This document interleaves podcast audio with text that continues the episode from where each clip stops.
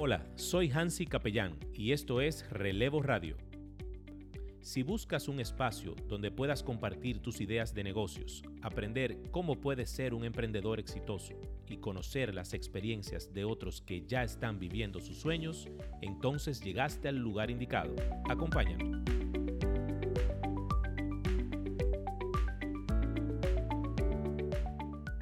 Buenas tardes mis amigos, estamos aquí una vez más en su programa Relevo Radio, acompañado de mis amiguitos, los del Dream Team de, la, radio, digital. Ah, sí, Eh, señor. pero Máximo, y ese ánimo. Señores, Pero, señores, pero y ese ánimo. Relevo Radio, su programa número uno. No Número te, uno no te depositaron la fase, pues. es Máximo. Está como- espérense, Mira, ey, está- hay mira. problema con las últimas dos quincenas de la Los policías están esperando sus 500 dólares. Los policías están esperando sus 500 Mira. dólares, señores. Luis Abinader no sabe lo que se ha metido. Aquí, ta- aquí va a estar la huelga ñanga en, en agosto por ahí, para el año que Habían, viene. oye, habían rasos bañando perros aquí en Naco y en esos sitios ahí que le han prometido 500 dólares. ¿Cómo va a ser? Pero había gente ya que habían hasta renunciado de eso esperando. Bueno, ganó Luis Abinader, yo voy a dejar este trabajo. No baño un perro más. 500 Pero dólares. le está diciendo que son 27 mil que le van a dar. Ah, para que lo sepa. Qué maravilla. Es un, es un buen momento para meterse a raso. Sí. Pero tú sabes no que- dudes tú que hagan una marcha como la familia Rosario en la. Chuchi. Ellos estaban en, ¿tú sabes-. ¿Supiste que la familia Rosario estaba frente a la Casa Blanca? ¿A qué Casa Blanca? A la Ah, Casa ¿sí? Blanca, sí, Sí. con Donald Trump, allá, No Estados relaje, Unidos. hombre. Sí, ahí estaba la familia Rosario reclamándole a Donald Trump que el gobierno dominicano le pague su dinero. Pero y no lo, y no lo dejaron trancado ahí mismo. Yo debieron aprovechar, señor, ese momento. Oye, pero Ve- qué sinvergüenza. Mira, tú sabes que ya se está liberando el tema del toque de queda, del, del- de la cuarentena, ya extendieron el horario. Pero, pero eso es que debería, debería La- volver hacia atrás. Tú no viste Boca Chica en el fin de semana cómo estaba. Tú no viste el peaje cómo estaba. Los hoteles abren a partir del primero de octubre, otra vez ya, apertura full. No, pero eso- Pero, O sea- pero antes de entrar en el tema, de verdad, ¿qué tú piensas? ¿Está bien o está mal que extiendan la hora? Yo pienso que está bien, realmente, que extiendan la hora, porque es que ya nos dimos cuenta que no es ahí que está el, el- el asunto. ¿Dónde que está entonces, El, el asunto está en la juntadera de la gente. Ah. En la gente juntarse, en, en aglomerarse en sitios. Ese pico que nosotros vimos, eh, eso fue resultado de las elecciones, de la campaña. sí, sí. Ese pico que nosotros vimos en, en- en el mes pasado. Y la poca prueba que se estaban haciendo. Exactamente. Yo estoy de acuerdo que lo hayan aumentado eso es así, a las claro. 9. Sí, Ahora, sí, tú también. sabes que yo creo que tienen que agregarle el control de bebidas alcohólicas después de las 7 de la noche. No, porque ya a el las di- 9, ya se supone que a la No, no, no, de las yo 9. pongo, tú puedes andar en la calle hasta las 9. Y el distanciamiento. Ahora, no se puede beber una gota de alcohol hasta las 7 de la noche. ¿Y cómo tú controlas? Ah, ya que entiendo. no puedan en la beber. calle, en la calle. Tú no, dices, porque la si calle. usted se la bebe en su casa no hay problema. Ah, ok. el exacto. asunto que se la beba afuera en la calle. Bueno, sí, tiene sentido. ¿Me entiendes? Sí, Yo creo que es una buena medida. Julio, vamos a presentar al invitado de hoy. Tenemos, una invitada. Óyeme, mira. Filete cuando- de programa. Cuando nosotros pensamos en educar, en transmitir una idea, un mensaje, pensamos hacerlo para toda nuestra audiencia. No importa quién, no importa si eres joven, si eres adulto, si tienes juventud acumulada. Esto es para todos. Y para todos, pues queremos llevar siempre un mensaje eh, de enseñanza. Aunque a veces nosotros se nos va la mano cuando hacemos los viernes de desahogo. Pero bueno, ese es otro tema. Ahora yo quiero presentarte a una persona, pues que aparte de ser mi amiga, tenemos ya un tiempo conociéndonos. Fue mi clienta una vez, ha sido también, eh, me, han enseñado en, en el lugar donde ella imparte pues clase, vamos a decirlo así. Eh, me han enseñado guitarra, he aprendido un poquito, ¿verdad? Pues yo soy a veces un- muy, muy testarudo. Pero ella, mire, vamos, va- vamos a hacerlo bien, bien sencillo, ese, ese resumen. Es actriz, fue presentadora de televisión, artista. Pianista, profesional, emprendedora, madre y directora ejecutiva de la Academia de Música Patricia Logroño. Con nosotros, Patricia Logroño. Hola. ¡Eso! Me gusta, me gusta estar aquí. Oye, así, pero, relax. Pero un background, un background tiene, tiene más, más cargo que un cónsul en Ginebra. Qué bárbaro. Patricia, bienvenida. Qué gusto que estés aquí con nosotros, compartiendo con nuestra audiencia en Relevo Radio, eh, con el Dream Team de la radio digital. ¿Te gusta a ti la radio? Sí, me gusta la radio. Pienso que la radio es un medio que lo subestima muchísimas veces, porque sobre todo esta generación de ahora necesita la parte visual también. Exacto. Tiende a pasar eso, pero tenemos que luchar contra eso porque realmente la radio es algo esencial. O sea, tú vas en un carro y no se supone que tú vas viendo una pantalla. Y Se hay mucha información sí. que lo importante es lo que se dice, no lo que tú estás viendo. Entonces Correcto. me gusta la radio. me gusta. Qué bueno. Patricia, tú que has, eh, eres una persona que está o has estado en los medios de comunicación, que tienes tu empresa, eh, que te desarrollas en un, en, un, en un ambiente donde tú tienes que bregar con mucha gente. ¿Cómo te- se está haciendo tu negocio ahora ante la pandemia? Una academia de música. ¿Cómo surge, pero, cómo surge, cómo está surgiendo ahora la clase eh, virtual de música? Porque eh, debe ser complicado, digo yo. Sí. Sí, uno- Háblanos un uno- poquito uno de se eso. pone a pensar y dice, bueno, eso es uno de los negocios que están cerrados. Sí, Uno, Sí. uno pensaría Ah, eso. es ¿Cómo se da música de forma digital?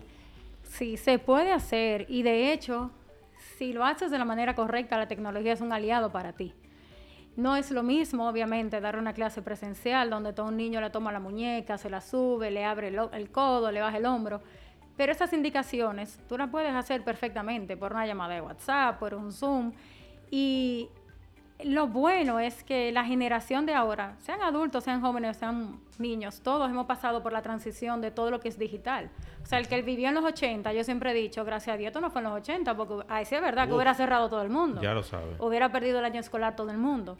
Pero esta generación y nosotros mismos, que no somos generación digital, pero que hicimos el cambio, podemos perfectamente rediseñarnos a coger una clase de cualquier cosa. O sea, ya yo le digo a mis alumnos, hoy nos toca digitar la obra. Ya ellos saben, coge un lápiz, porque lo que yo hacía en clase, que yo te lo escribía yo, ahora tú tienes la hoja en tu casa y yo estoy aquí. Exacto. Entonces coge la obra, ponle los números a los compases, por ejemplo, algo que nunca hacíamos, porque yo le decía, cógelo desde aquí.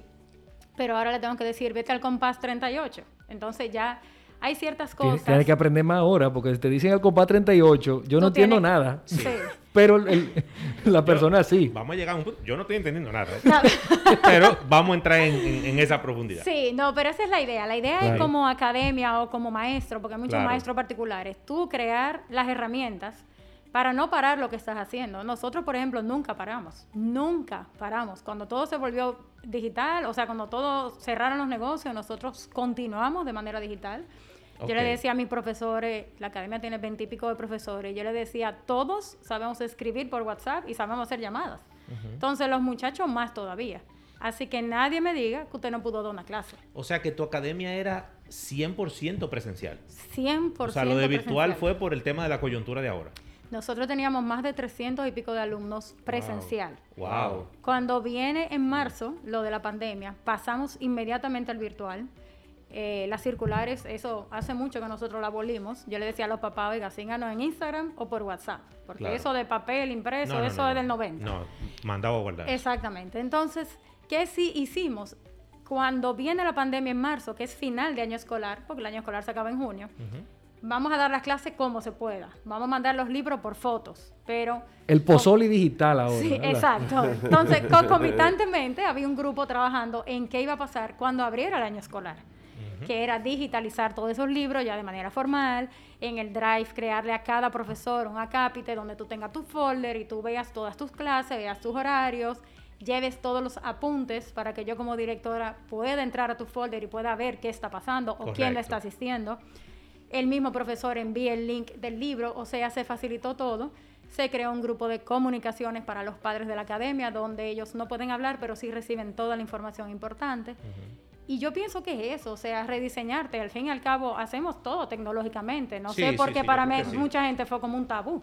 Sí, era un rediseño. Ahora mismo, así ha venido a ser buenísimo, porque entonces tú tienes gente inscrita hasta de otros países, que aunque pueda ser presencial, yo digo. que te- Extraordinario. nunca van a venir. esa, ca- claro. esa academia es del mundo ahora. Bueno, un- queremos, es local. queremos hacer un llamado y un aviso a- al ministro de Educación, Roberto Fulcar, para que Que tome carta, Ese que tipo tome de cosas considere, porque esas iniciativas son... ¿tú me Claro, claro. Muy Y, una pregunta, Patricia. El proceso de adaptación de, de- de lo físico a lo digital, ¿tú has sentido que es más difícil?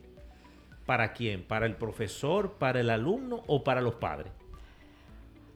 Para el profesor, en el caso de la música, viene a ser las clases de instrumentos. A veces es un poco complicado por el delay del internet.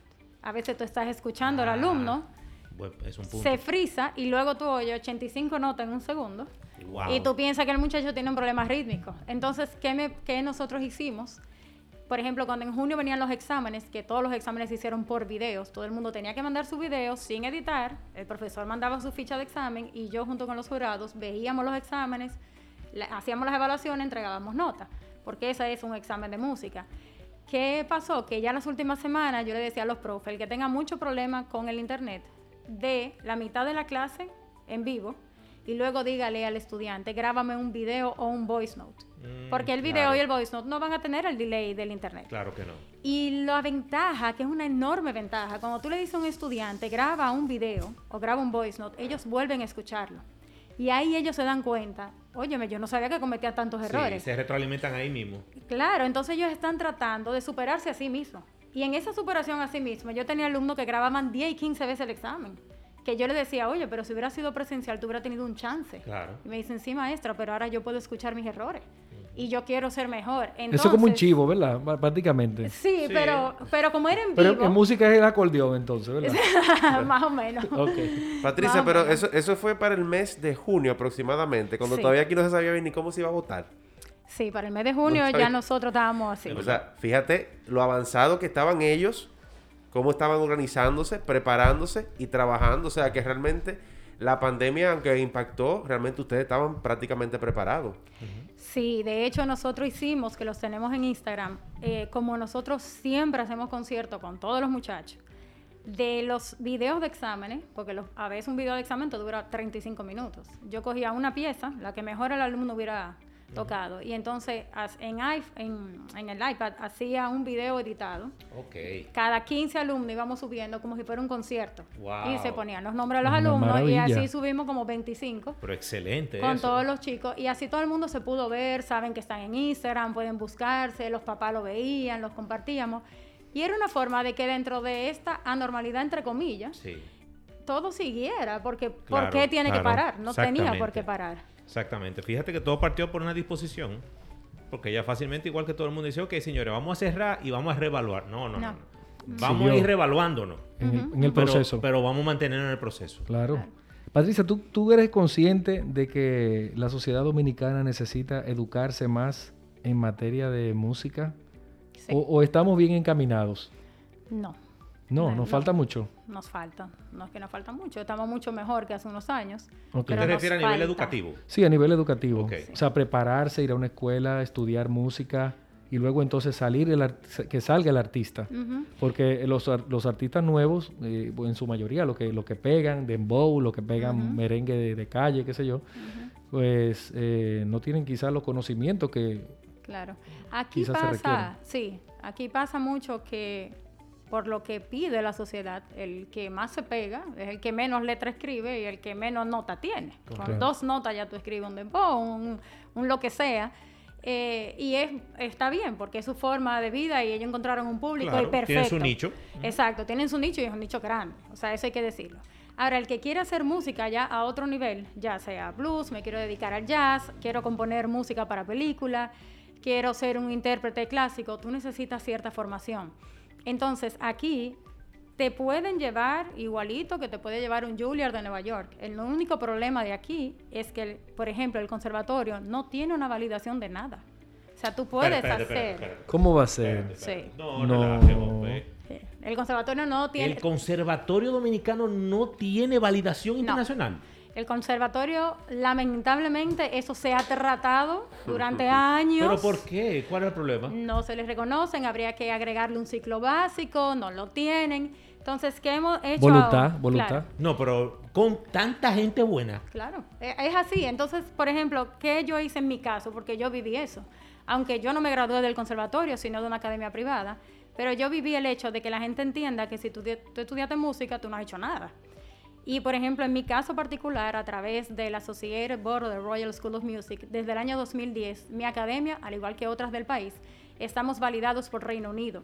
O sea, estamos validados y nuestros alumnos, yo he validado más de 400 estudiantes que tienen su diploma y me ha tocado vivirlo en carne propia, alumnas que se han ido al Conservatorio de Francia, se han ido a Australia y a Canadá, donde como esos países están validados, no tienen ni que tomar el examen de nivel. Simplemente me Wow. dicen, Llegan, caen escaneame el título. Tú Claro, Oye, ¿tú sabes el beneficio que es eso para un estudiante? No, Claro. Te abre O todas sea, las una gente que dure tres años estudiando en un sitio que no lo validen es perdiendo su tiempo. Perdió Claro. su tiempo, claro. Claro. A Literalmente. menos que tome un examen de nivel, como tú dices. Sí, no, y por ejemplo, que a veces yo le digo a los papás, quizá tu hijo no va a estudiar música, quizá tu hijo va a ser ingeniero, arquitecto, lo que él quiera, Sí. pero se va afuera. No es lo mismo yo hacerte una carta de recomendación de que el niño tiene No, siete años aquí, no. a yo decirte que él tiene siete años con nosotros, que pertenece a la Sociedad Board of the Royal School of Music y que tiene una validación en guitarra, en grado qué sé yo qué, No. en teoría, en grado qué sé yo qué. No llegue igual. Y que esa carta y ese diploma firmado y con todos esos sellos que se reconocen en más de 130 países desde hace más de 100 años, te lleguen. O sea, eso te suma a un currículum. Y eso hace que yo me puedo sentar delante de un papá y decirle, usted no va a perder su tiempo, porque yo no voy a perder el mío, ni su hijo va a perder el de él. Claro. O sea, aquí todo está validado, eso no es que Patricia dijo, que él, no, eso está así. Porque realmente aquí hay un hoyo con eso. O sea, yo misma validé con ellos, a mí me gusta hacer las cosas yo antes de probar con mis alumnos. Y yo hice con ellos hasta maestría. Y fue una validación y vino un jurado de Reino Unido y, y tú duras dos horas en un examen, Claro. tocando un concierto larguísimo y haciendo muchas cosas. Y con ellos hay esa ventaja. Tú puedes empezar desde el grado 1, que son niños que tienen quizás dos años cogiendo clases, terminas grado 8 y luego haces cuatro niveles de, de profesional. Entonces, igual, volvemos a lo mismo. ¿Cómo tú haces eso? Tú lo haces online, tú lo haces virtual. ¿Por qué tú puedes hacer todos esos cursos online y virtual y aquí no puedes hacerlo? Por supuesto. ¿Por qué? Patricia, ¿desde qué edad se le puede recomendar a, a- a los padres que pongan a sus hijos en música? Y, y quiero ver si matamos este tabú. A veces los padres eh, queremos que los hijos estudien música, pero a veces dicen los psicólogos de ahora, dicen, no, deja que el niño decida lo que quiere hacer en la vida. ¿Qué hacemos en esos casos? Mira, mi recomendación lo he vivido como educadora y como madre. Los muchachos deben hacer un arte y un deporte. Eh, si tu hijo tiene inclinación hacia la música, déjalo que estudie música. Nosotros en la academia, si tú vas y me dices, ay, mi niño quiere música, pero él quiere piano y yo guitarra, así que pónganle guitarra. No, No, no, es lo que usted quiere, usted tuvo su chance. Claro. Y yo no puedo decirle a un muchacho, fájate a estudiar un instrumento que él no quiere. Nosotros hacemos pruebas, eh, las pruebas inclusive son gratuitas, el estudiante va, se le pasa por varios instrumentos y luego de la prueba decidimos qué es lo que va a hacer. Y es muy importante que los papás entiendan, o sea, un arte y un deporte. Un deporte porque eso repercute en tu vida a largo plazo. o Correctamente, sea, la salud. la, claro, la salud, sobre todo la salud. Y la parte de, la, de tú sensibilizarte, de tú tener algo que a los 80 años tú puedes decir, cojo un Canva y me pongo a pintar, o cojo un piano y me pongo a tocar. Y déjame decirte que con lo que pasó en Beirut, la explosión, eh, me, me- me llegó un video tan lindo de una señora que se sentó en su piano, todo destruido en su casa, y se puso a tocar piano. O sea que la verdad que una señora muy octogenaria, se veía Sí. una persona mayor, Eso pasó durante la cuarentena también en España. Sí. La gente trancado en los balcones tocando instrumentos. haciendo conciertos. Sí. Eso yo no lo vi aquí. Quizás no por, por mi- Claro. mi, Sí. sector, pero mucha Claro, gente también lo... Nos llevan 150 años de cultura. tío. lo Pero lleva. Más o menos. nada más eso.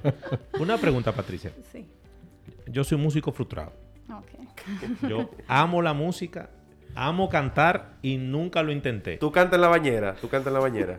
De Yo soy canto cin- cinta negra en karaoke. Yo- en karaoke en la bañera, en la bañera. no, en karaoke en vivo. Ah, en vivo. ya, ya. Dicen que uno canta bien, pero como que uno no mismo no se sabe, tú.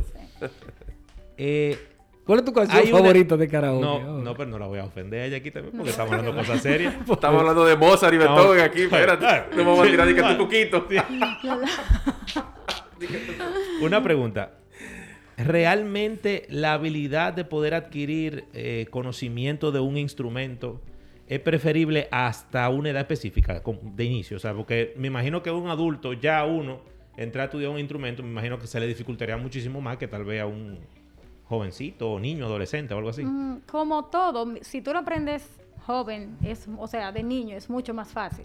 Que tú lo, lo grabas en una parte de tu cerebro que ya, o sea, cuando tú lo retomes, es como montar bicicleta. Quizá tenemos siglos que no montamos bicicleta, pero yo puedo ir, ir en una bicicleta sí, por yo, ahí. yo No creo se que te eso no se olvida. olvida eso. No se olvida, exactamente. Pero los adultos, todos, todos. Yo nunca he visto un adulto que me diga, yo no aprendí nada, nunca. El Se adulto aprende. aprende. De hecho, la música tiene muchos conceptos que son abstractos, que es más fácil para el adulto entenderlo más que el niño. Claro. Eh, porque tú le dices a un niño, una blanca dura dos tiempos. ¿Y qué son dos tiempos? ¿Tú me Y entiendes? que es una blanca Y también. que es una blanca. O sea, hay muchas cosas que es increíble cómo un adulto lo puede entender muchísimo mejor. Ok. Y yo siempre le digo que el- eh, mucha gente me dice, soy un músico frustrado. No, no tiene que ser frustrado. Frustrado es si tú no haces nada al respecto. Pero tú puedes hacer algo y, y decir, bueno, voy a coger una clase y ese tiempo va a ser para mí. Así como mucha gente dicen, ok, eh, me voy a meter en una clase de baile y ese es mi tiempo para mí. O voy a coger una clase de tenis y ese es mi tiempo para mí.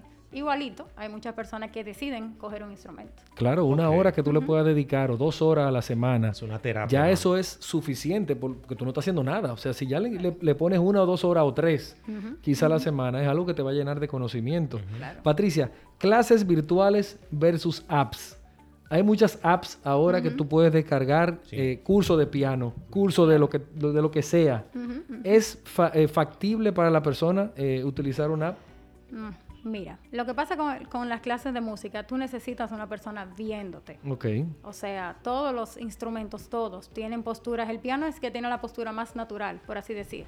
Pero imagínate tú un violín, que si la barbilla está doblada, que si estás bajando el, el- el diapasón, que sube la mano, que estás agarrando el arco mal, que el meñique tiene que ponerse en el tornillo, es muy específico.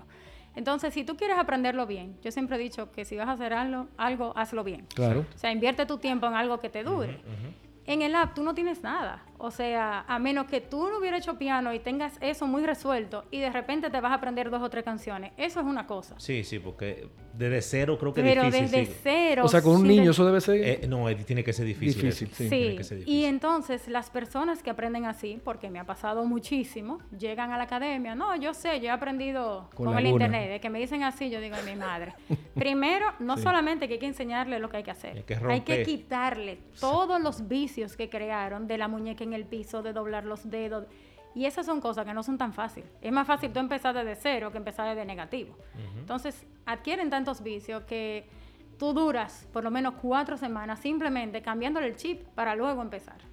Entonces, no es lo más recomendable. Ese- esa era la otra pregunta que tenía. ¿Hay algún tiempo promedio que uno puede decir, bueno, para que, vamos a suponer la guitarra, por decir algo, que uno tenga algún conocimiento básico, no de conocimiento teórico, sino práctico? Yo te lo digo. Un tiempo de... Yo te lo digo, tres meses. En tres meses tú arrancas ya a tocar guitarra. Sí. Yo lo hice y lo hice con Patricia también. ¿En serio? ¿Tan En rápido? tres meses. En tres meses. Obviamente eso depende de la habilidad de cada quien. Claro, y la pero- práctica que tú haces en tu casa también. Y la, y la canción y los acordes que tú también vas Wow, aprendiendo mira, y yo pensaba sacando. que era mucho más. En tres meses tú lo haces. Claro, eso es así. Y es bueno, eh, claro, preguntarle siempre, cuando alguien te hace esa pregunta, decirle a dónde tú quieres llegar. Porque hay gente que me dice, no, yo quiero tocar canciones, por ejemplo con Julio, yo quiero tocar acordes, yo puedo querer sacar canciones. Perfecto. Ahora, yo he tenido gente, sobre todo extranjeros, que me dicen, yo quiero tocar el concierto de Aranjuez. Ah, bueno, te quieres tocar el concierto de Aranjuez, tú quieres hacer una carrera de guitarra clásico y eso dura 10 años. O sea, tú tienes que ser Claro, claro. bien claro ¿Cuáles son en los objetivos? hacia dónde, que pienso que es uno de los de las cosas que mejor nos ha ido a nosotros en la academia, o sea, ¿qué quiere el alumno? Claro. Porque, por ejemplo, nosotros fuimos pioneros en eso hace muchos años. Aquí en el país solo se trabajaba repertorio clásico. O sea, todo el mundo que iba a tocar tenía que tocar Mozart y Beethoven. ¿Pero por qué? Si él quizá lo que quiere es tocar temas de película, o lo que quiere tocar es Richard Klederman, que no es clásico, es instrumental, es otra cosa.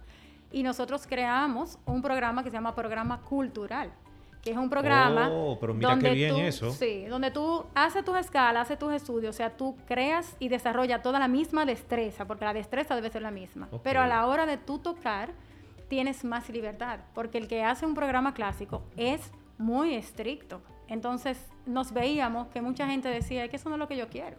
Yo, pero hay muchísima otra música, porque solo se enseña esto. Claro, tú te sientas con el alumno o con el papá y le dices, mire, de acuerdo a lo que él quiere, él es un piano cultural. Para que usted no me diga en cinco años que quiere que él entre Sí, a Julia. sí, sí, porque para. Julia no lo puedo preparar con este programa. correcto. Pero eso es muy importante, saber hacia dónde van y qué es lo que quieren. Patricia, hay mucha gente ahora estudiando carreras que van relacionadas a la cinematografía. Sabemos que la industria está en desarrollo en nuestro país y creo que va a seguir, a seguir en crecimiento. Eh, tú mencionaste música para películas. Si yo llego a la academia y digo, Patricia, yo quiero eh, estudiar o quiero eh, adentrarme en este mundo, quiero hacer música para películas, Sí. ¿qué tú le recomendarías a esa persona? Nosotros tenemos ese caso, lo tenemos varias veces allá. Eh, ya para cuando tú quieres componer, porque el que quiera hacer música para Esa es películas, mi pregunta. Claro, Componer. si tú quieres componer, entonces ahí es importante que sepan algo, o sea, tú no puedes componer algo que tú desconoces, tienes que coger clase de teoría musical, no vas a durar 10 años para eso, tú puedes coger clase de teoría musical inte- intensiva, pero hay que entender que la música inclusive si es para score de cinematografía, te pide un score escrito, no es de que un cifrado y que una línea larga, no es en un pentagrama.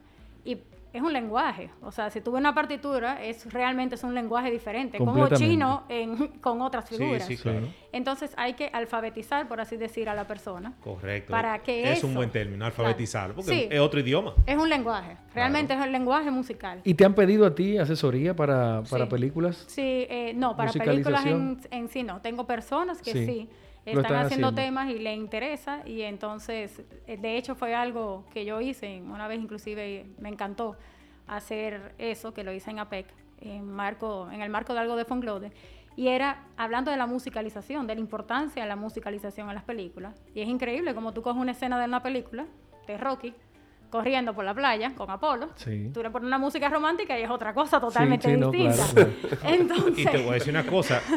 ¿Tú, tú alguna vez has visto una película en mute?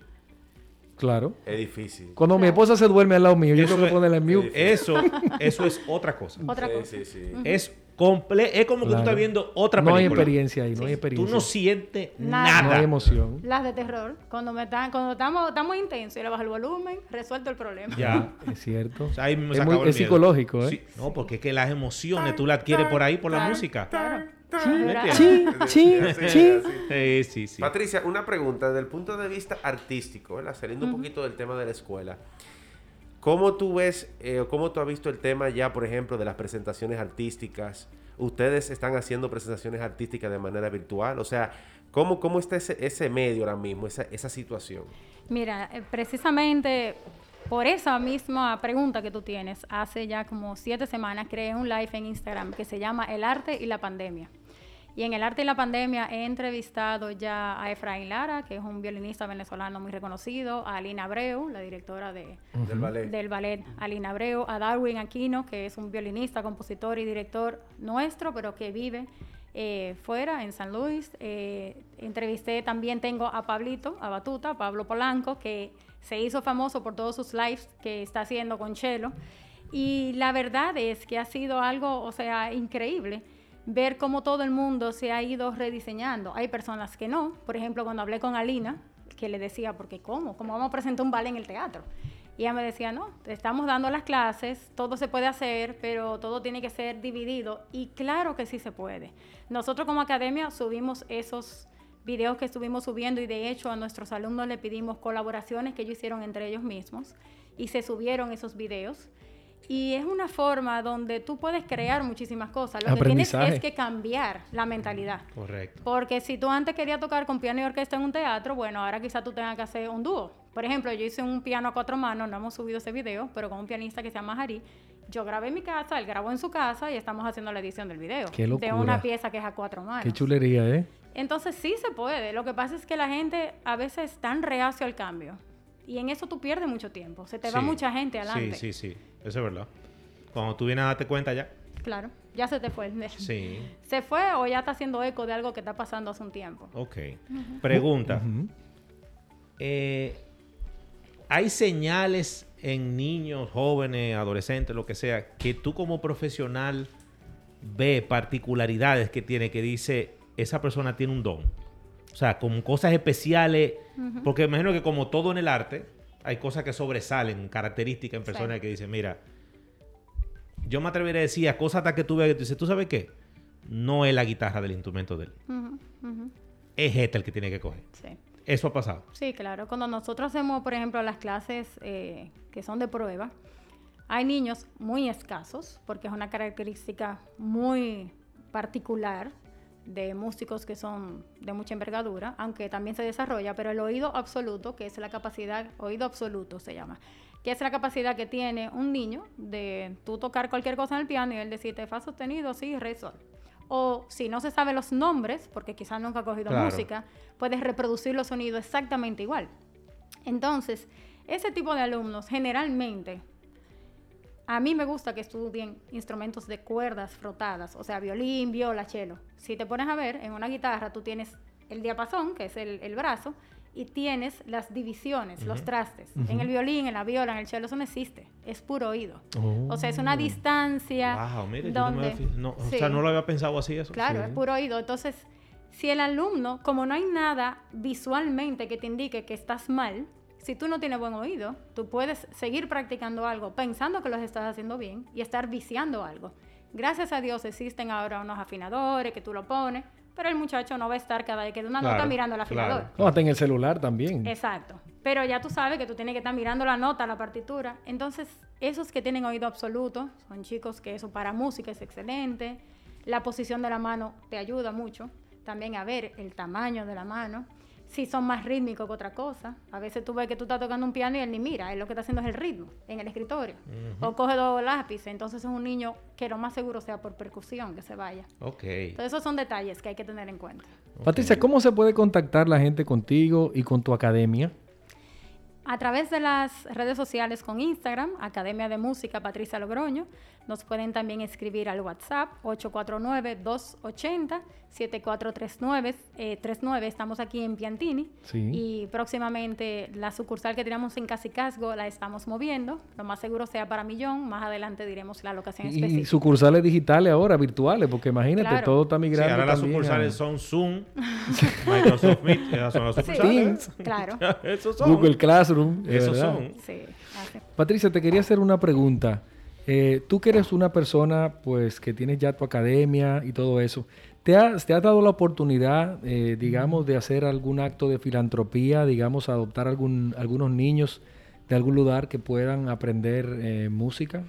Sí, gracias a Dios me han podido apoyar a través de diferentes fundaciones, la Fundación Unida por la Vida, la Fundación Avanzare, donde a través de tres años trabajamos con niños del sector del dique, que es un sector que está cruzando el, el puente, Sí. y donde tuvimos programas para clases de coro, guitarra, flauta, también en los campamentos de ellos, también con el Centro de Atención de las Mujeres de Violencia de Género, que está en la zona colonial. Durante cuatro años estuvimos ahí, impartiéndoles clases gratuitas a ellas y sus niños, tanto de guitarra como de flauta, como de canto. Realmente nosotros entendemos que la música es un regalo. Casi y siempre. Que tú debes sí, compartirlo. comple- o y casi siempre se destacan esos, esos chicos. Sí, ¿no? sí, se destacan. Nosotros, de hecho, muchos de los chicos que han sido bien destacados, hemos tenido la oportunidad de llevarlos a un campamento que hacemos anualmente en Nueva York, que obviamente no pudimos hacerlo ahora en el 2020. Claro. Se llama Music in New York y duramos 10 días allá y le incluye todo, desde el hotel, la comida, los ensayos, las clases, los Wow, es una conciertos. super experiencia para el niño. Sí, eh, nos los llevamos y los entramos en los backstage de los, de los musicales de Broadway, vemos los musicales, vamos a Carnegie Hall, entramos al Metropolitan Opera, hacen los tours. Es agotador porque es actividad intensa, de hecho el promedio de edad es de 15 a 19 porque es que es Sí. bien intenso Ok, ok. cogen muchas clases, aunque pueden ir más jóvenes, cogen muchas clases, muchos ensayos, hacemos conciertos y hemos tenido la oportunidad de llevarnos chicos que le hemos ayudado, le hemos dado beca, media beca y el resultado es increíble, el tú sentir que pudiste cooperar y, y darle a alguien una oportunidad que Eso quizás de otra manera no lo hubiera tenido. Eso le cambia la vida a una gente. Eso es así. Sí, eso es así. esa experiencia. Todos pueden aprender música, Patricia. Todo el mundo que quiera, de verdad, aprender música a cualquier edad lo puede hacer. Sí, claro que sí. Eh, muy de acuerdo con Beethoven cuando dijo que el 98% era trabajo y el otro 2% talento. Es verdad que el talento... No sabía eso y esa era mi pregunta. Sí, sí, es verdad que el talento te ayuda muchísimo, claro, obviamente, pero tú puedes tener mucho talento y si tú no haces el trabajo, oye, no vas a lograr nada. Yo he visto eso, no diga que logra menos, que no hace nada, porque entonces como cree que lo sabe todo, tú le quieres explicar algo Sí. y no estudia lo que debe estudiar, crea mañas en la mano, quiere tocar piezas cinco años más adelante y entonces lo que hace es que empieza a viciar un reguero de cosas que ya lo- luego tú no puedes ni siquiera ayudar a ese tipo de alumnos. Entonces, lo importante es que el talento tú dejes que te lo guíen personas que sepan y que tú estudies en tu casa. Porque es muy fácil llevar a alguien en una carrera rápido, o sea, hacer una carrera bien hecha, eh, pero ir peldaño por peldaño. Claro, con esto el es como el proceso álgebra. adecuado. Sí, esto es como el álgebra. Tú no puedes empezar por el libro, por el capítulo 5 de Baldor, porque una Exacto. cosa es continua. Claro. Entonces, así mismo en la música, todo el mundo puede hacerlo, pero con constancia y con esfuerzo. El canto, Patricia. Hay muchos cantantes, o hay, muchos, hay muchas personas, mejor dicho, que quieren estudiar canto por encima de un instrumento o no se, o no se da Sí. aquí. Sí, mucha gente quiere hacer canto. eh, de hecho, muchos adultos y van y me dicen, oye, yo voy a karaoke con mis amigos y paso, un- paso una vergüenza. Y eso es escondido que cogen la clase. Ah, eso no se le puede decir a La nadie. clase de canto, o sea, las academias también dan clases de canto. Sí, claro. Ah, o pensaba que las academias de música eran solamente para No, instrumentos. no, damos clases de canto, que de hecho en pandemia, canto e instrumentos de viento son las únicas que no se pueden dar presencial. Por el asunto de la mascarilla, el distanciamiento y eso. Sí, claro. Pero igual se manejan virtual. Y claro, tú coges clase de canto, que la gente a veces piensa que la clase de canto es tú aprendes una canción. No, es darte técnica para que eso que tú tienes, ese potencial, tú lo maximices. Lo para que no te asfixie cantando, que no sabes cuándo vas a respirar, que no subo, que no bajo. Los Eso se- gallitos, los gallitos. Exacto, eso se llama registro. Bueno, si tu registro es de cinco notas, vamos a ponerlo más grande para que puedas cantar otras Eso canciones. se estudia y se prepara para Claro. eso. Y hay Yo- muchos yo coger trucos. clase de canto. Una yo maravilla. Debería coger clase de canto. yo- yo Mantente yo- así. Yo yo lo haría bien. yo Yo, mira, ustedes se han pasado la tarde entera eh, tirándole eh, eh, huevito. O sea, como Cosita- preguntica, cosi- así caramelito, ah, tú dices. sí, para que... Vamos, va- vamos a preguntar cosas bucapié ya, de, de la de verdad. Vamos a ver. Señores, los artistas urbanos son los que se están haciendo millonarios hoy día, ¿eh? Por las redes sociales, tú dices, básicamente. No, no, ¿verdad? redes Porque- sociales no, mi hermano. Esos tipos eh, eh, haciéndose rico y eso es concierto y concierto y concierto y en bares. Eh, van a un bar y se llevan 10 mil para su casa, dólares, euros, como nada, ¿eh? Sí, sí. Como nada. 100 mil dólares se ganaba el Entonces, lápiz consciente. con el tema de la tecnología, ahora tú, un muchacho tiene un grupo de, de, no sé cómo se llaman, notas o beats o, o audio, qué sé yo, lo que sea. Y en una computadora, el tipo de manera electrónica, bu, bu, bu, te arregla, ya tanto la, como la guitarra están como grabada. O sea, yo he visto como Claro. que tienen... Fruity Loops. Hermano, tienen todo, como 100 músicos en un archivo de una computadora, lo juntan y te arman una canción. claro. Ese, eh, realmente, esa es la ventaja eh, en, en negrito y subrayado de ese tipo de artista, porque mientras un Johnny Ventura, unos hermanos Rosario, tienen que subir músicos que sepan tocar ahí arriba, aunque sea música popular, y tienen que armarte una orquesta con 20 músicos, más todo el sonido, más el que yo qué, esta gente todo lo que hacen es música enlatada, o sea, Pero tú eso es un puedes músico, hacer- Patricia. Ay, Dios mío.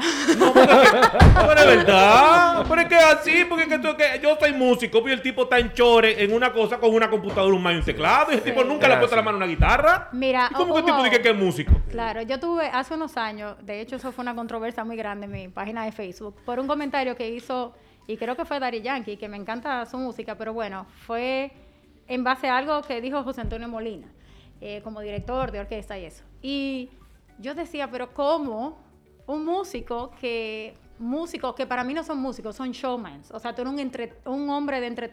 Igual Sí, Jennifer sí. López, tú eres sí. Una showwoman, bien. Pero tú no puedes ponerte con un músico como José Antonio Molina a discutir sobre una cosa que tú ni siquiera sabes lo que es un pentagrama, ni lo que es un sol mayor, ni lo que es un si bemol. Claro. ¿Por qué? Porque tenemos que buscarle otro término a esos, a esos Ah, artistas. eso es lo que yo digo, que no podemos meterlo en, la en el mismo sitio. No. pueden estar juntos, no pueden ser lo mismo. No, no es lo mismo. Y quiero destacar, no es que el que, ah, no, que él nada más toca bajo para un merenguero. Bueno, pero si él toca bajo y él sabe leer una partitura y pues él es un músico. Claro. Músico. Que no sea clásico no quiere decir que no sea músico, Claro. es un músico. Claro. Ahora, una cosa es eso y otra cosa es una persona cantando que hay que ponerle 500 autotune para que pueda llegar a una nota, que nada más canta tres notas Exacto. y que ni siquiera sabe lo que es un acento cada cuatro, cada tres. O sea, pienso que van a tener que buscar un, un término Sí. que diferencie una cosa de Porque la te otra. voy a decir Lo una cosa. se ganan Grammy esa gente, Hermano. Grammy se gana. Pero Grammy, de famoso todo. Grammy. Pero- Latin que yo No. Grammy no. Sacos de Grammy. Grammy. Sacos de Grammy se llevan. Que, por cierto, No, espérate, eh, espérate, no, espérate que no hemos terminado. Kanji eh, su- subió un video en estos días orinando un Grammy, ¿tú viste? Él lo puso en el, en ese- el inodoro Oh my God. y sí. salía él haciendo Agradeciendo. pipí encima del Grammy. Agradeciendo el Grammy. Qué belleza. Él lo estaba orinando en el Grammy. Ofendiendo a todos esos artistas que. Que- Porque, que- hermano, yo te voy a decir una cosa. Aquí esos tipos que trabajan, que música urbana, que eso que lo otro. Tú te pones a oír las canciones y yo creo que las canciones las hacen es en función de lo que rime. O sea, cosas que van rimando y eso. Pero, pero, y eso es una, son composiciones. Pero no, una gente no te puede componer. O sea, una hay, hay una cosa- mate- la pregunta es: ¿hay una materia no, en porque- el peso musical de rima de, de rima de- Sí, de rap? No, porque yo no soy especialista, pero hermano, no debe de ser fácil componer una canción. Eso no es nada más de que, que tú agarras y de que escribir y que vente. Eso tiene que tener una técnica. Sí. No puede ser que un tipo sentado esperando que entre una vaina de un cosa ahí te escriba ahí que, no, que, los, cheli- que los chelitos combinen con pito. Y jipeta con, con... Con papeleta. Con papeleta. Exacto.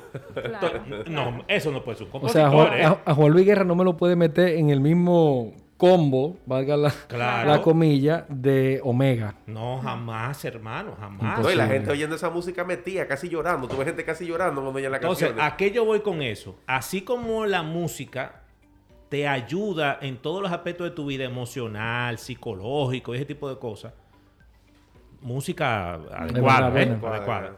Así mismo, la no adecuada y mal hecha, el sentido común me dice a mí que te tiene que hacer daño. Que El sentido común, yo, to- yo no soy especialista, pero algún daño tiene que hacerte. Sí. La música, todo lo que tú estés escuchando influencia muchísimo sobre tu estado de ánimo. O sea, por eso la gente va al gimnasio y no pone un bolero, pone una música de pila. Sí. Porque eso es lo que te identifica. Tú vas a recoger en tu casa o tú vas a hacer algo en tu casa que requiera pila y eso es lo que tú vas a poner.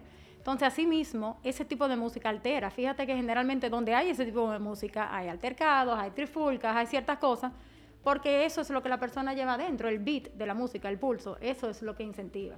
Y no es que no se escuche, no es que, pero para todo hay un momento. Yo, eh, yo tengo una expresión que si mi esposo estuviera aquí dijera, sí, es verdad. Cada vez que vamos al gimnasio de la torre y tienen ese tipo de música, digo, a mí no me importa que la oigan, pero ¿por qué tienen que imponerme a mí que la oigan? Póngase esos audífonos. Claro. Porque usted tiene que ponerlo por la bocina, que yo no puedo oír ni lo que yo tenga en mi audífono. No, ojalá fuera eso. El problema, Eso es, Ojalá eso es. fuera el eso. problema es Eso que no son eh, con ritmo nada más, es que es cantado. La letra, claro. Porque lo que te molesta Claro. es la letra. Cla- exacto, exacto. Es la letra que te molesta. La no letra, por así decirlo. Bueno, exactamente. Patricia, Exacto. dime, defíneme Bad Bunny eh, que- Ay, en dos madre. palabras. No, no, no, no me pongas eso, Julio, ganó. por favor. Pero No, vamos a hacerle, no, espérate, vamos a hacerle, Julio, vamos a hacerle una pregunta, Patricia, ya un poco más. Sin ¿verdad? miedo, ¿eh? Sin la, no, sin miedo, sin miedo. la Patricia. Academia de Autores le entregó un premio, un reconocimiento a Bad Bunny, la Academia de Autores. ¿Ok? Por eso lo pregunto, porque Claro. está hablando una persona galardonada En un- ese, en, es ese, en como esa una renglón. correa mojada en vinagre. Es que fue, es fuerte. que hay que darle al señor que hizo eso. Si tu novia... ¿eh? Está fuerte, está fuerte. Muy por fuerte. eso No, que yo digo que quizás es bueno que dividan los géneros. Totalmente y de entonces, acuerdo. óyeme, porque es que se va a quedar demasiado amplio eso. Sí, sí, o sí, sea, sí. es algo como Claro. que, tú sabes. Patricia, una pregunta. De la música clásica, ¿cuál sería tu, tu tema favorito? Y de la música que no es clásica, la música normal, de que estamos hablando ahora, ¿cuál sería tu tema favorito o tu artista favorito? Guay. Di cualquiera, aunque nosotros no sepamos quién No, es. no, no, en en la música clásica no me mortifique, la otra. No, porque en la música clásica, bueno, me pasa lo mismo que en la otra, que depende de para qué yo quiero esa música. Porque si, por ejemplo, es en mi casa, para, hablando de la música de ahora, es en mi casa y voy a bailar, a mí me encanta el merengue y la salsa. Entonces, me encanta Mili, me encanta Juan Luis, me encanta Gillo Sarante. Bien, Entonces, Gillo, bien. sí, me gusta sí, Gillo. Entonces, como que eso depende de Ale- lo que yo vaya a hacer. Alemancilla, esa música de los 80, buenísima. Exactamente, la por ejemplo, los merengues de los Claro, 80, eh, excelente. eh, Orlando también, muy bueno. este New York Band, por New ejemplo, Band. Que, que lamentablemente Cali- murió Cherito. Cherito, pero O ese sea, tipo es de música. es difícil tú poner, por ejemplo, en la mañana, pa- antes de- haciendo la comida, un Don Miguelo, por ejemplo. No, no, Pero, yo a, no qué, lo voy a pero ¿a qué hora es eso? Once y media, por ejemplo. Eso es una indigestión que le va a dar. ¿eh? Esa comida no la baja ella. A él no creo que lo ponga en ninguna No, hora. no la va a bajar la comida. Le respeto mucho su trabajo, ¿eh? le Sí. respeto mucho su trabajo, pero no está dentro de mis gustos. Sí, sí, sí. No está dentro de mis gustos. Eh, es la realidad. ¿eh? Igual que sí, tú puedes ir un, un reggaetón, pero yo oía más a, a Daddy Yankee, a Wisin y Yandel, porque era lo que se, se estilaba más. No me gusta el mambo violento de, de Omega, no me gusta, no me gusta, ese no es mi gusto. Pero eso depende de lo que vaya a hacer. Igual con la música clásica. Tengo muchísima música que me fascinan, sinfonías, conciertos de piano y orquesta, pero igual, la música clásica igualito influencia en ti. No es lo mismo tú escuchar la novena de Beethoven o la quinta de Beethoven que tú ponerte los preludios de Chopin. Totalmente distinto una cosa de la son- otra. Claro, son diferentes. Patricia, a la familia, a tu familia, a tu esposo, a tus hijos, ¿le gusta la música también? Sí. ¿A tus padres? Sí, mis hijos, mi hija toca violín, toca piano, eh, mi hijo toca batería, toca guitarra, eh, mi hija, los dos han hecho las validaciones de fuera, mi hija ha dado clase y da clase también, eh, aunque es bailarina, mi esposo no es músico, pero le gusta la música y respeta muchísimo todo lo que yo hago. En mi familia, quienes empezaron con las clases de música fueron mis hermanos. Eh. Mi hermano mayor y mi hermana. Yo era la chiquita que iba, estaba en el medio, quitaba a la gente del piano y me sentaba. Y luego ya seguí yo. Eh, sí sé que tengo una tía abuela, que era pianista, Blanca Logroño, nunca la, la pude ver tocando, pero sí, mis padres les gusta, disfrutan mucho que yo toque, siempre fueron a todos mis conciertos, están vivos, gracias al Señor y en salud, y siempre han ido a todo y me han dado mucho apoyo. Excelente. De verdad que es emocionante. Tú, yo no vivo esa experiencia, pero lo veo con otros padres cuando tú ves a tu hijo tocando un instrumento. Sí. A mí me pasa con un hijo ajeno. Sí, Sí. sí, sí. Im- Imagínate que fuera mío. Sí, es- O sea, nosotros eh, vimos eso mucho en los padres de la academia, porque ellos no saben lo que pasan, lo que se pasa en el aula. Ellos oyen lo que oyen en la casa. Pero cuando tú llegas y te toca soltar el celular, sentarte en un sitio en silencio, ver a tu hijo subirse a un escenario, tocar algo solo, de memoria, aunque sean dos minutos, pero dos minutos son muchas Eso notas. es muchísimo. Eso ¿eh? es muchísimo. Y tener un manejo y un control, los papás vienen y dicen, wow, Ahí es, que, entendí. ahí es que valoran ese trabajo que Claro. ustedes están haciendo Sí. en la Es- academia. es- esa es una de las cosas que a mí más me gusta de los conciertos que dan los miércoles. Bueno, lo- lo daban porque ahora mismo estamos en pandemia en el, en el Teatro Nacional. Claro. Los, miércoles era miércoles clásico. Ujú. Y eso, cuando, se- cuando iba a salir el, el- el- el director, ¿verdad? Iba a salir el, violinista primario y todo eso. Es un silencio, mi hermano. Mira, que se oye. Si se cae un peso en el piso, se oye en, el, en, en el- en el- en la sala completa. Es bien emocionante realmente. Sí, y esa, tú sabes eh, eso mismo, Máximo, que yo siempre le decía a los papás, su hijo puede ser que no sea músico, pero la clase y la educación musical le da, o sea, tú aprendes cultura musical, tú aprendes a ir a un concierto, a apreciar un concierto, a, inclusive el manejo de escenario. Mañana tú puedes ser un gerente de un banco y quizás te paraste detrás de un podio a entrenar a 300 personas que te pusieron, porque tú tienes un manejo del escenario, porque tú aprendiste de chiquito que tú puedes controlar tus emociones, que tú puedes Sí. manejarte allá arriba Sí, y todo el mundo puede estarte mirando y tú hacerlo bien. Entonces hay muchos beneficios colaterales en la educación musical que ni siquiera tienen que ver directamente con eso, sino con la concentración, la disciplina y eso mismo que dijo Máximo, o sea, tú ir al teatro y el muchacho estar callado y poder apreciar. ¿Usted, ¿Ustedes también incluyen la parte de ópera? ¿Eso también está dentro del, del- del- del Lo- programa de ustedes? Sí, eso es canto lírico, lo que se le llama lírico. canto lírico. Canto lírico. Canto lírico, muy bien, interesante. Sí. Ok. Sí, Excelente. Hermano, Bueno, yo estoy está- más que... con- Yo he matado mitos y cosas en mi Sí, cabeza sí. hoy. Aprende música, Hansi, Sí, ahora. No, Para que te den el certificado de karaoke. De verdad, ya a mí me gusta cantar mucho. Me gusta, me gusta. Yo disfruto eso. A mí me gusta cantar. Mira, también. no hay una cosa que yo disfrute más que sentarme y beberme una botella de vino oyendo música. Sí, sí. Eso es fabuloso. Puede venir aquí eh, eh, Daddy Yankee gratis. Y lo van a dar aquí en la Lincoln con Roberto. Y te queda en tu Yo me casa. aquí tranquilo. Sí. Eso es así. Y puedo poner lo que yo quiera. Claro. Dame, ¿qué es lo que quiero oír? Pa, pa, pa. Esa es la ventaja que tiene hoy día la tecnología, ¿eh? O sea que la, la música es un lenguaje universal. ¿Tú sabías? Sí. Eso es así. La música clásica, por ejemplo, ese Tchaikovsky, Mozart, eso lo oyen aquí, lo oyen en África, lo Sí, oyen sí. en... igualito. O sea, No importa el no idioma importa el ni idioma, nada. No importa el idioma. Wow, Patricia, nada, yo te agradezco muchísimo tu tiempo, de verdad creo que hemos aprendido muchas cosas. Yo voy a averiguar para la chiquita, porque es que la chiquita mía... Vamos topa ya. Es habilidosa, como- habilidosa, habilidosa. Sí, no, no, es un ser especial, de verdad, es una muchachita como... Igual la mía. Como que... que La Valeria la tuve yo. Sí, de verdad, mira, una pregunta, ¿qué- ah, ya por último.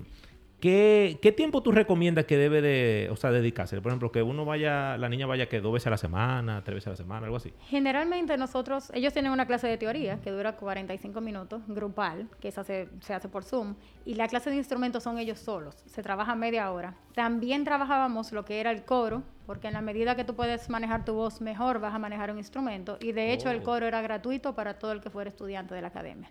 El coro por la pandemia sí paró, porque no hay Claro, forma claro. de hacer un Zoom con gente cantando. Pero sí, se, se ponía todo o un solo día o dos días, depende de lo que el papá quisiera. Hay padres que me decían, vivo muy lejos, quiero todo un día. Lo importante es que ellos hagan la tarea en la casa. O sea, si ella tiene una clase por primera vez hoy, ella va a tener cosas que tiene que hacer en la casa. Y cuando ella trabaja eso, que puede empezar como 10 minutos diarios, y luego son 15, y luego son 20, y al cabo de los años tuve que es una hora y dos horas, que por eso es lo bueno, porque trabajamos concentración y disciplina. Eso, cuando ya tú llegas a la próxima clase, tú vas, adelantas muchísimo, porque Claro. el profesor ni tiene que repasar, el profesor va a partir de ahí a cosas nuevas. Y eso es lo importante, o sea, que la clase sea por lo menos una o dos veces y que haya una continuidad en el hogar. So, nada más hay una cosa que un papá no quiere que un hijo que va a estudiar música le diga. Es, papi, amo la flauta. Te jodiste. Muy Tú Varón, sabes lo que sí, te toca en la casa. Sí, sí, sí, claro. O la batería. No batería. Yo tengo un primo que estudió batería. El varón, el pa- el- oye, el papá dijo, yo voy a hacer una inversión. Eso es lo que quiere Javier. Y le sí, agarró un- una habitación, pero un dinero que La gastó. forró, la pero forró. una cosa como que un estudio profesional. sí, No había paz. Lo iban a sacar del edificio donde Sí, vivía. sí, sí. Pero eh, haga algo, no podemos estar con esta vaina, con esta bulla. Y una flauta, imagínate un muchachito con El una día entero. Tú, tú, tú, el día entero con eso. Y una flauta te la metes tú en un bolsillo. Claro. Sí, porque Te la batería, por Te lo la menos. llevas a Punta Cana, te la A llevas. donde tú quieres. Imagínate tú de aquí a Montecristi, la niña atrás, con una flauta. No, no. Eso, eso es para uno quedarse por ahí en ese camino. Patricia, espérate, antes de ir, antes de ir. La guira es un instrumento musical. Sí, bueno, oh, Dios mío, es un instrumento, sí. Sí, Sí, seguro. es de percusión, hay que, hay que. Sí, la guira entra ahí. Sí, entra. sí, y tiene sus estilos. Tú sabes, dependiendo del instrumento, hay cosas que te exigen más y te exigen menos. Y la tambora también es otro instrumento sí, musical. sí, sí, claro. Que se le inventaron aquí y para que funcione hay que darle palo. Cosa más grande. Sí. No, y tú sabes una cosa que casi nadie sabe, las baterías se afinan. Los instrumentos claro. de percusión se afinan. La gente cree que, ah, yo compré una conga. No, usted tiene que afinarlo. Afinarla. O sea, la guira. El peine de la, La, guira se la afina. güera no, la No, la- no. El peine, el La peine de la güira guira se afina. No, no, espérate. Este No, es que matármelo es que la, la guira no se toca, se guaya. Se guaya. Eso es así.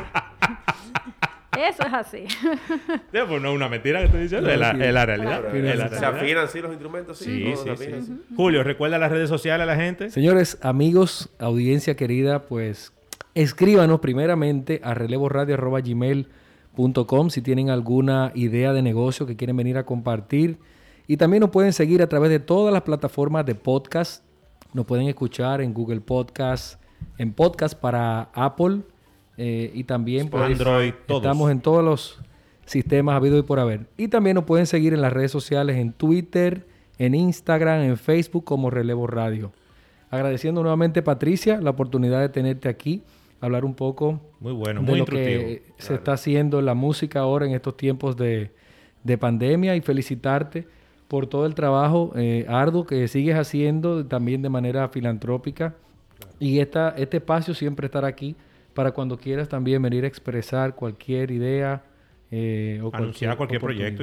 Bueno, Así Julio, es. que nos comparta las informaciones, su teléfono, su contacto. Sí, nuevamente, email, por favor. Patricia. A ver. Claro, en las redes como Academia de Música Patricia Logroño y pueden escribirnos al WhatsApp 849-280-7439. Así es. Excelente. Bueno, señores, gracias una vez más por su audiencia, a la gente de YouTube. Eh, nada, nos vemos en una próxima entrega. Cuídense mucho. Gracias, Patricia. Gracias a ustedes. Chao, chao.